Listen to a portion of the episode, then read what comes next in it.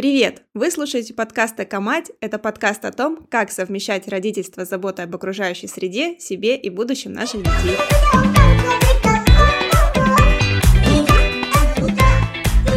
Меня зовут Алена, я эко-мама два года и один месяц чудесного мальчика Льва.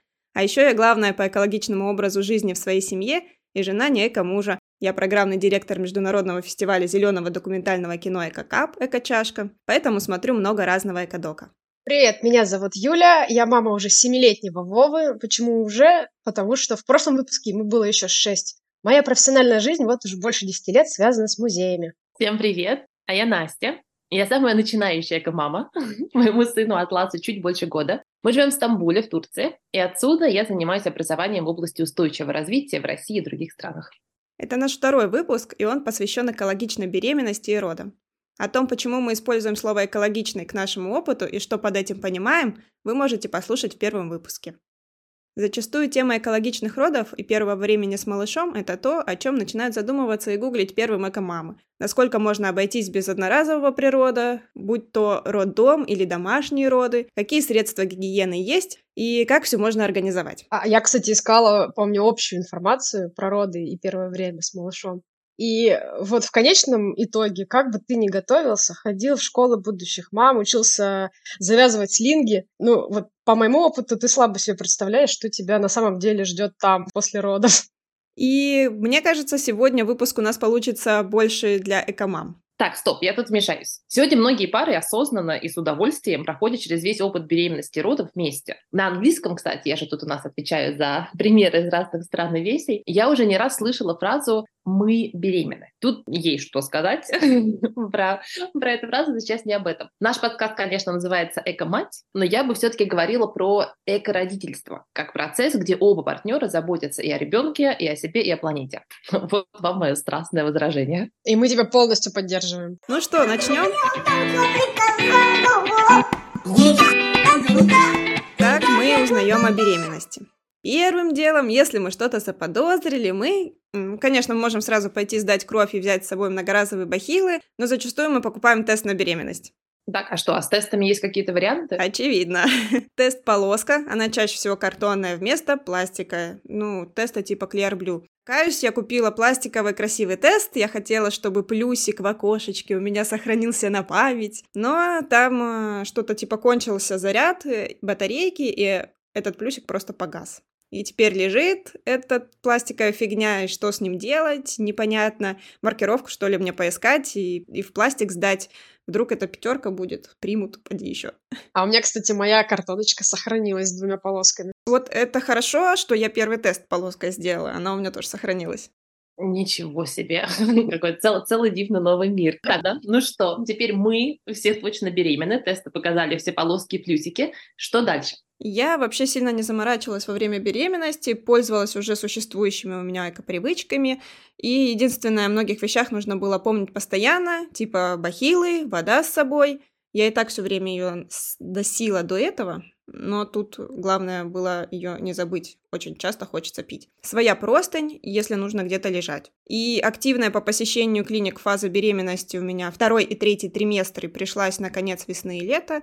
Я наблюдалась в обыкновенной женской консультации. Там, наверное, не было особо денег на бахилы, и мы просто разувались в тех кабинетах, где нужна была чистота. А еще нас просили приносить с собой простынку, чтобы постелить на кушетку при измерении живота, например, или на КТГ. И, собственно, с набором многоразовые бахилы, бутылка воды, обменная карта и просто я и ходила везде. Есть еще такой лайфхак с бахилами, кстати. Как известно, их просят надевать не для стерильности, а чтобы сэкономить на персонале и мытье полов. Поэтому, если вы забыли свои бахилы или их у вас нет, Просто берете бахилы из корзины использованных. И еще у меня в машине лежит пара одноразовых бахил многоразового использования. С ума сойти, Алена, мне ни разу, поверишь, ни разу не пришла в голову идея взять с собой простынку для женской консультации. Я под впечатлением просто, действительно. Ты меня начала удивлять с тестами и продолжаешь. Ничего интересного. Потому что у меня почему-то беременность вообще не зарегистрировалась в той части мозга, которая отвечает за экоосознанность. Сейчас вот забавно это осознавать постфактум, но вот я ни разу не задумывалась об одноразовом во время подхода к врачу или подготовки к родам. Вот все, что позже, да, а вот сам процесс творения человека нет. Ну, сам процесс сотворения самый, что ни на есть экологичный на самом деле. Но я, наверное, тут э, скажу не себе в оправдание, но мне кажется, что важно заметить, что по большому счету мы не можем говорить о беременности и родах э, ноль отходов да, вот о чем мы говорили в первом выпуске, а это может вводить в заблуждение. Да, ноль отходов у нас не получится точно. В англоязычном пространстве, кстати, такие процессы называются не ноль отходов, zero waste, а low waste, э, низкоотходные, малоотходные, низкоотходные роды. Как-то совсем не романтично звучит, но ладно. Э, это означает, что мы не полностью отказываемся, мы именно уменьшаем количество одноразового. Ну, в моем случае как раз получается, была low waste беременности. А я помню, о чем то задумалась, как э, вроде бутылка многоразовая, как вот у Алены была история, потому что я много пила в этот период. Про бахилы ну, вот было как-то через раз, что я брала с собой многоразовые, а про лайфхак я вообще не знала, что можно взять использованные. А, наверное, но опять же не во всех случаях, э, если еще до беременности вот был э, образ жизни в стиле zero waste или low waste, а, то во время беременности ты ничего нового ты не начинаешь делать, просто соблюдаешь те же принципы, которые, которых жил раньше. А вот самое веселье начнется, когда появится ребенок. Кстати, про прошлый выпуск давайте сейчас вспомним принципе ноль отходов, о которых мы уже говорили. Переосмысли, откажись, сократи, используй повторно, переработай и компостируй. Да, где-то это возможно, как нам показала на своем примере Алена, а где-то нет. Одноразовое в медицине необходимо для нашей безопасности. Перчатки, катетеры, шприцы, маски. Много из этого, кстати, может предотвратить использование одноразового в будущем. Если, например, мы чем-то заразились, то там дальше будет, будет целая гора. И в моменте угрозы здоровью, конечно, выбор одноразового важнее. Надходы в медицине вообще невероятно интересная, сложная тема. Э, мой однокурсник, когда я училась в Швеции, он врач в больнице, и вот там двигал, э, пытался сдвигать вот эту вот всю систему очень немножко в более устойчивое направление. Хотя вот я прям вот смутно представляю сходу, как это можно сделать. Очень интересно было бы с ним на самом деле пообщаться и, может, взять его комментарий какому-нибудь из выпусков. А, давай, я попробую пригласить. А, и, кстати, именно в разговоре об одноразовом медицине, ну, мне кажется, можно поднять сложный и важный вопрос о демонизации пластика, которая, конечно, сейчас не беспочвенна, но вот в области медицины какие вообще могут быть альтернативы, это очень интересная история. Так, а, давайте вернемся к теме все-таки и проговорим про то, что мы покупали во время беременности для себя или для наших будущих детей. А, для себя, например, витамины и какие-то препараты. А, я пила только то, что мне нужно было, исходя из срока и по прямому назначению врача. И, кстати говоря, то, что осталось из витаминов, я потом отдала подруге. И она, будучи беременной, допила. А еще у меня до сих пор лежит пару ампул железа, которые я не смогла допить, потому что там мерзкий тути-фрути вкус. Okay, Алена, ты мне сегодня просто... Надо срочно придумать, кому отдать остатки витаминов. У меня же есть э, витамины, добавки.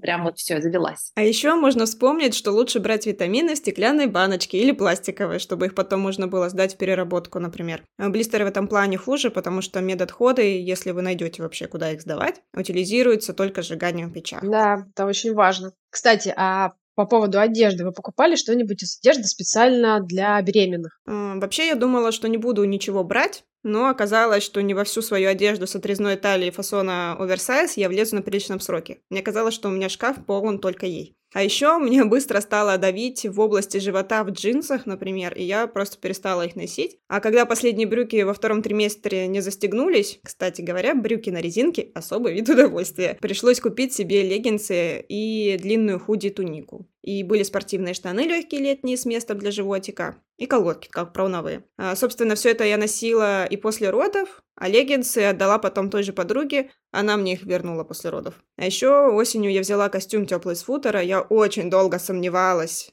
брать его или нет. А, кофта там была секретами для кормления, э, что и послужило поводом для того, чтобы его все-таки взять. И в итоге я ни разу не пожалела. До сих пор в нем хожу, кстати говоря. И тогда, хоть и родила через две недели после его покупки, а собиралась через месяц, потом просто из него не вылезала, и в нем было тепло и комфортно гулять, и я до сих пор его ношу на прогулке. Потому что лучшая одежда для беременности это та, которую можно носить после. Это точно. Я вспомнила, что покупала себе брюки э, и шорты для беременных. Живот у меня был большой уже к концу лета, и вся до беременной одежда уже не спасала. И да, резинка вот на брюках и на шортах — это просто, да, отдельный вид наслаждения. Я еще вспомнила, что у меня было платье, тоже оно для беременных, но оно уже было и с секретными вот этими кармашками для кормления, поэтому я его тоже очень долго носила. Но вообще очень важно, на какой сезон э, выпало, выпали финальные сроки беременности, потому что если летом реально могут спасти платье, то зимой уже надо думать о тепле, удобстве и, конечно, здоровье. А, но я всю одежду для беременных, я говорила, уже носила прям долго-долго после. У меня вот эти льняные шорты были льни... Э, очень классные, с резинкой, и я их буквально в прошлом месяце сдала в ветошь. То есть они мне прослужили больше семи лет. И еще, кстати, были покупки, ну, можно сказать, по медицинским показаниям. Из-за проблем со спиной я большую часть беременности ходила в бандаже. И вот без этой покупки я никак не могла обойтись. А, например, моя сестра почти всю беременность носила компрессионные чулки, и тут тоже они были очень нужны. Кстати, Юля, про бандаж. Я же тоже носила его, когда мы с мужем уезжали в горы в отпуск. Это был примерно седьмой-восьмой месяц беременности, то есть был уже приличный живот. И вот тогда-то он мне пригодился, но, слава богу, мне не пришлось его покупать, я нашла у кого его взять. А я купила себе два новых платья. Но они были не для беременных, они просто были просторные. Знаете, такие платья-мешки. И в них проходила вообще всю дорогу. Потом я их померила после родов и поразилась тому, как они не идут мне без живота. Отдала оба на свопе, и обе нашли новых, не беременных, к слову, хозяек. Еще э, тоже были шорты, не беременная, просто с мягкой резинкой, и тоже, тоже продолжаю их носить.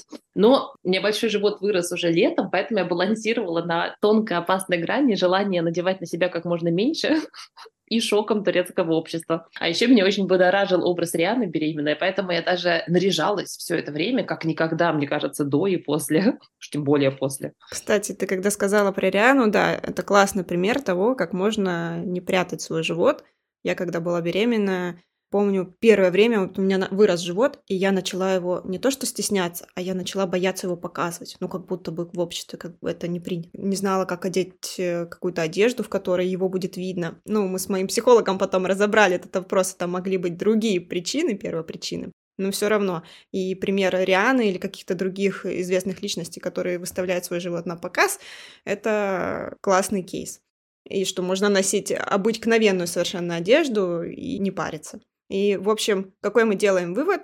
Это то, что если есть какие-то вещи, и они удобные, и делаются специально для беременных, то мы их покупаем, да, и то, если в этом есть необходимость а что-то можно взять из обычного ассортимента, донашивать свою одежду, что-то докупить, что вы сможете носить после. А вообще, как и с другими любыми вещами, можно вещи на период беременности найти не из первых рук. Да, конечно, что-то нам попадает от наших родственников или друзей, что-то запросто ищется на Авито, в секонде или в благотворительных магазинах. И это очень классная тоже история, когда ты в том числе экономишь средства. Кстати, а насчет подарков для будущих мам, у вас что-нибудь было? О, ты про baby shower? Вечеринку, где тебе дарят подарки для малышей? Э, наверное, и не только. Просто мне кажется, у нас эта традиция только начала набирать обороты. У меня и моих знакомых таких вечеринок не было, хотя подруги или сестры что-нибудь э, дарили еще до родов. Я вот долго думала и хотела что-то такое устроить, baby shower. Мне хотелось э, вечеринку, всех собрать, всех друзей, подарки тоже хотелось. И хотелось, чтобы было, ну, как в кино вот это вот все ты смотришь. Но я не хотела бесполезного, лишнего упаковки а список составлять стеснялась. То есть как-то вот это вот, да, реестр называется по-английски, когда ты вот пишешь и отправляешь это всем друзьям, я вот как-то прям вот стеснялась это сделать, и в итоге я просто ничего не организовала. А потом, а потом беременность закончилась. А мне повезло, э, наверное, потому что мои самые близкие друзья не стали гадать, чтобы мне такое подарить, а просто написали мне и сказали, а давай вместе выберем, что тебе нужно. Но вот так вот постфактум, вот я сижу и думаю, что на самом деле, конечно, такой список — это очень даже эко-идея. Ну, либо проси деньгами для самых смелых. Кстати, а про подарки и праздники мы еще обязательно поговорим в отдельном выпуске. Это очень большая тема, которую хочется раскрыть поподробнее. Так, ну что, переходим к самому горячему и волнительному, к родам. Здесь я, конечно, поломала голову, что делать. Э, спрашивала у знакомой, которая тоже недавно родила и работала в известном зеленом фонде. Она мне тогда сказала, что то, что касается больниц и одноразового там, она это приняла. И мне как-то стало спокойнее, как будто я сама получила разрешение. И я знала, что в роддоме, в котором я собираюсь рожать, выдают пеленки и все такое, ну, многоразового использования. Но я взяла с собой на всякий случай одноразовые, потому что они были в списке вещей в роддом, и мне несколько штук действительно пригодилось. Я не покупала для родов средства гигиены многоразовые, но знаю, что такие есть на рынке. И знаете, в условиях роддома, когда у вас одна раковина на палату, три человека, дети и один туалет и душ на шесть палат рожениц, взять одноразовые средства было лучшим решением. Я не представляю, как бы я все там стирала, когда, в принципе, передвигалась первое время очень медленно и осторожно. А мы, кстати, с Аленой рожали в одном роддоме в разное время. И там, кстати, да, выдавали сорочки для рожениц, пеленки, распашонки для детей. И меня, кстати, это как-то приятно тогда удивило и порадовало. И на самом деле, когда на несколько на шесть палат, один туалет, э, реально одноразовое спасает. И плюс, когда ты первый раз сталкиваешься с новым человеком, в смысле, с новорожденным новым человеком, такой обстановке, ну вот лично у меня мысли о Zero Waste включались как-то вообще не сразу, и все мысли были вообще в другой направленности. Я вот вас слушаю и понимаю, что у меня были не эко-роды вообще ни в одном месте. Хотя, нет, стойте одно что-то, даже что-то мне сейчас э, пришло в голову по турецким стандартам, я была, наверное, даже эко-скромницей, потому что тут принято, например, двери палаты, я была в частной больнице, там были одноместные палаты, украшать шариками, украшениями, именем ребенка, цветами. Тут вообще, на самом деле, роды — это такой семейный родственный концерт. В родовую палату пускают всех, всех и сразу. Не только папу, а всех друзей, родственников. Э, ну, то есть там может поднабиться человек под 50. Я до сих пор помню, как меня муж много лет назад ночью как-то потащил в больницу, где родился ребенок его близкого друга. Я только тогда переехала в Турцию. И вот я стою в палате, где лежит только что родившая женщина. Она меня не знает, я ее тоже нет. Я жмусь в углу. Поздравляю, говорю. Всей этой толпе родственников полагается дарить эм, шоколадки, какие-нибудь маленькие подарки, магнитики, свечки. В общем, по мне, ну, это мило все, конечно, но знаю, трата денег и чаще всего под мусорку отправляется мгновенно или на холодильник на первое время. А чтобы принять вот эту всю толпу родственников в пакет больницы, например, входит, внимание, парикмахер бесплатно чтобы тебя после родов э, причесать и уложить. Что, парикмахер? Мне даже голову лень было помыть перед выпиской. Я после родов была такая офигевшая, что три дня после... У меня была срочная кесарева, после кесарева три дня в больнице оставляет. Мне было вообще ни для чего. Мы никого не пустили, никаких родственников. У меня до сих пор репутация, мне кажется, грубой иностранки. Ничего не вешали. Очень удивились все медсестры. Ничего никому не дарили. Я только лежала и со слезами и благодарностью принимала заботу сестер со всеми одноразовыми средствами, какие только могут быть. А я все время после родов просто лежала и смотрела на ребенка. Меня вообще так тогда вдарил окситоцин, что я не хотела ни есть, ни пить, ничего, и я вообще потерялась во времени. Аналогично. Так, а давайте тут еще э, за пап вступлюсь. У меня сегодня будет роль, роль, защиты, роль защиты мужчин в этой теме.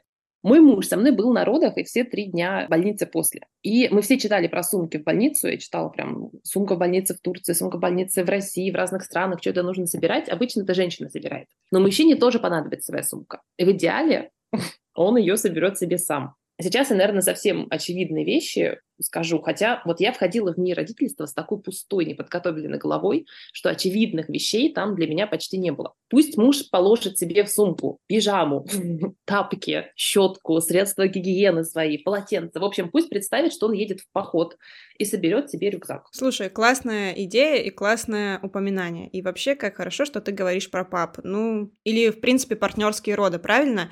Иногда же берут мам, допустим, или сестер. И мне кажется, я про пап пап, когда готовилась в выпуске, вообще не вспомнила, потому что рожала в год после ковида, и именно тогда, блин, была какая-то волна снова ковида, и никого не пускали в больницы, в роддом, соответственно, тоже. И тест у нас в городе делали несколько дней. Так что к моменту родов я смирилась с тем, что рожать буду одна. Ну а с 36 недели гонять мужа там каждые два дня на тест было негуманно для кошелька и не экологично в конце концов. Вот. А я думала, кстати, тоже о том, что хотела бы, чтобы кто-то был со мной на родах, муж там, или мама, потому что очень важна поддержка в этот момент. И, э, но вот уже родив, я поняла, что лучше, если это будет все-таки подруга или сестра, потому что для мамы и мужа это может оказаться слишком сложный процесс, когда ты кричишь, переживаешь и все такое. У меня было тоже экстренное кесарево после нескольких часов схваток, и вот я думаю, что именно с подругой мне было бы легче всего все это пережить. И если говорить про пап, то я очень горжусь своим братом, Антон, привет. А он был на родах своих детей, очень поддерживал жену и брал на себя какие-то организационные вопросы. Потому что когда ты лежишь в схватке и тебе приносят какие-то бумажки подписывать, ну, там адекватно невозможно ничего прочитать. Поэтому для меня мой брат — это супергерой. И, кстати, тут же вот мы говорим про роды в больнице, а есть еще и домашние роды, и там есть свои нюансы, но, наверное, то это вот больше всего ближе, ближе всего к zero waste, потому что там меньше отходов, и ты как-то их контролируешь. А все наши истории, они про роды в больнице. Ни у одной из нас нет опыта а, родов дома. А это тоже особый процесс, там есть свои нюансы uh-huh. касаемо zero, э, ноль, либо низко, низкоотходности, но мы не будем придумывать, а может быть э, сделаем маленький отдельный мини-выпуск. У нас есть э, среди друзей тех, кто прошел через этот опыт, и вот если они согласятся, то они расскажут, как это было. Да, сделаем. Так, ну мы прошли сложный волнующий этап, роды, и, наконец, вот произошла наша встреча и первое общение с ребенком, где у нас Zero Waste сразу после, собственно, родов. Как я уже говорила, я на самом деле не брала многоразовые средства гигиены в роддом, и, честно, одноразовые трусы, которые были мягкие, как облачко, было классно просто разорвать и выбросить. И тут моя экологичная совесть меня не мучила. Они у меня были на первый день сильных выделений, и дальше я использовала прокладки послеродовые, ночные, а потом и обычные. Но ну, а прокладки я выбирала сертификатами. Я думаю, мы об этом и об экологичности продукции поговорим позже в других выпусках. И здесь я для себя сделала такой выбор, что да, я пользуюсь одноразовым, но хотя бы своими деньгами инвестирую в ответственных производителей.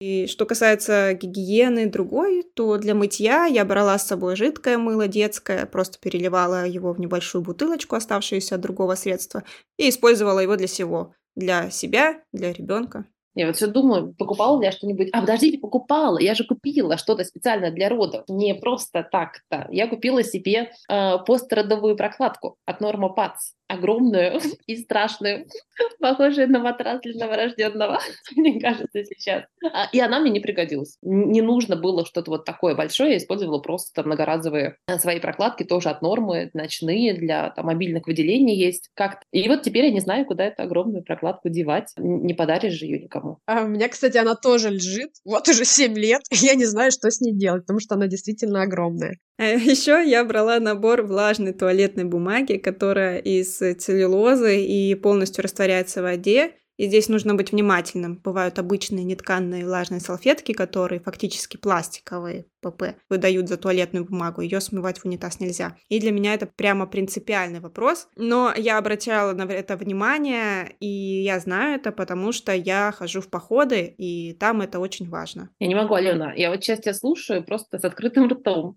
Вот это да. И ты так просто про это рассказываешь, что я невольно думаю, а ведь ничего прям заоблачного или очень сложного в этом нет. Спасибо. Мне твой комментарий очень ценен. Мне кажется, я так долго к этому готовилась и взвешивала все за и против. Ну что, может быть, еще немножко про подарки? Тема рода и подарки. А вам роддом что-нибудь Немного.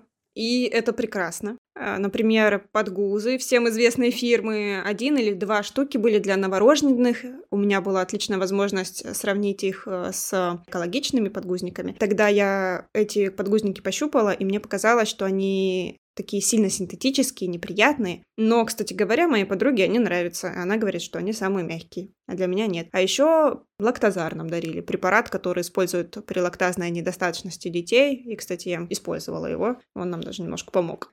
А поскольку мы с Аленой в одном роддоме рожали, мне тоже дарили подгузники для новорожденных, но это скорее был какой-то промо вот э, конкретной марки. А еще я вспомнила, что нам давали книжечку небольшую про первый год с малышом. Уход за ним, там какие-то телефоны были. Вот это было действительно полезно. Нам подарили сумку, целую сумку со всякими шампунями, кремами для младенцев.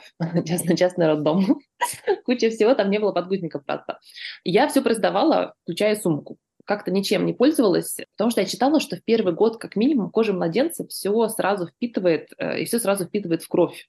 То есть если чем-то мазать ребенка, это почти то же самое, что ему скормить содержимое этого тюбика. Я не ручаюсь сейчас за эту информацию, нужно, так скажем, факт-чек устроить немножко, но тогда она меня впечатлила знатно, и мы ничего не использовали. Мыли водой иногда оливковым таким самым базовым мылом турецким. Кремом не мазали, и благо из-за тканевых подгузников никаких там раздражений, ничего не было. В этом смысле было просто. Еще нам дарили, в этой сумке были всякие крема для сосков. Кто еще думал, что соски готовы к этому мероприятию? Это не будет шоком для всех участников процесса. Но я первый день помазала, и, и все. И дальше я предлагала это знакомым использованный тюбик крема для сосков но меня никто не забрал, к сожалению. Вот ты сказала про крем для сосков. У меня до сих пор стоит э, ланолин. Я покупала большую такую бодеечку. Она, кстати, классная, и я до сих пор ей пользуюсь. Э, но не только для сосков. Им можно мазать и губы, и локти, и обветренное, и покрасневшее. Он хорошо заживляет. Да. И раз мы затронули уже тему малышей, то опять же у меня было то самое перелитое детское мыло, я его использовала для того, чтобы отмыть детскую попу от мекония. И пользовалась я одноразовыми подгузниками в роддоме. Но, соответственно, не все время совершенно. Нам там выдавали набор пеленок, который, кажется, в палате тратила как раз только я. Поэтому он достаточное время у меня проводил просто без подгузов. И тут было удобно, что нам э, эти пеленки стирали, но я знаю, что сейчас, к сожалению, роддом отказывается от этой практики и просит привозить уже и свои пеленки, ну и подгузники использовать. И, наверное, так будет э, сложнее для тех мам, которые хотели бы сократить использование одноразового, например, или пользоваться многоразовым, но можно отдать, например, многоразовое мужу, партнеру, родителям на стирку. Ну и все. И современные врачи вообще говорят, что ничем ни ребенка не надо мазать, ни пупочную ранку не надо обрабатывать. У нас, кстати, пупок отвалился прямо в роддоме. И ничего специального поэтому покупать для ребенка и не надо было. Да, мы тоже ничего не делали. Что я помню про первые месяцы, спустя 7 лет, например, что мы тоже не пользовались мылом при купании, а я заваривала ромашку и чистотел, э, разводила ванночки, и вот в этой воде мы купали малыша. Жидкое мыло тоже было, но чисто для подмывания. Еще у нас было немного присыпки, но потом я почитала состав, испугалась э, всего этого и вообще отказалась от нее. Ох, я чувствую, что мы плавно переходим к еще более горячей теме. Первое время с малышом. Там же столько всего. Как верно Юля заметила, начинается самое интересное, в том числе с экологической точки зрения. Но об этом в следующем выпуске. Подождите, стойте, а как же выписка из роддома? Это же тоже часть родов и плавное перехождение к первому времени с малышом. Она у тебя была какая-то экологичная. Удиви меня еще раз сегодня. Ну, я попросила, соответственно, без всяких шариков. Э, мой муж пришел с сухоцветами, которые у меня до сих пор стоят. Ну, родители, конечно, подарили, по-моему, мне цветы, за которыми некому было ухаживать. Это было не экологично. Но мои подружки, которые пришли ко мне на выписку, они у меня из эко-тусовки, и они пришли с экологичным плакатом, который мы решили, что будем использовать его теперь в каждые следующие роды очередной из, потому что я первая из нашей компании. И там было написано «Спасибо за жировчанина». На просто белая маркерная вот эта э, доска. Они мне маркером написали, и вот так вот меня поздравили. И не было поэтому никаких ни шариков, ничего, но было поздравление и вот такое праздничное встречание из роддома. И все любимые и близкие рядом. А потом мы уехали домой, и больше не было никого, никаких праздничных застолий. Ну, как здорово. У нас, кстати, тоже не было никаких праздничных застолий. Единственное, что у меня были букеты цветов, что не экологично. Но я их сохранила, они у меня сейчас как сухоцветы, я их берегу. Очень сентиментально. Девушки, какая честь с вами записывать этот подкаст. Вы такие вдумчивые. Столько всего продумали во время этого процесса. Ну что, прощаемся. Спасибо, что были с нами. Пока!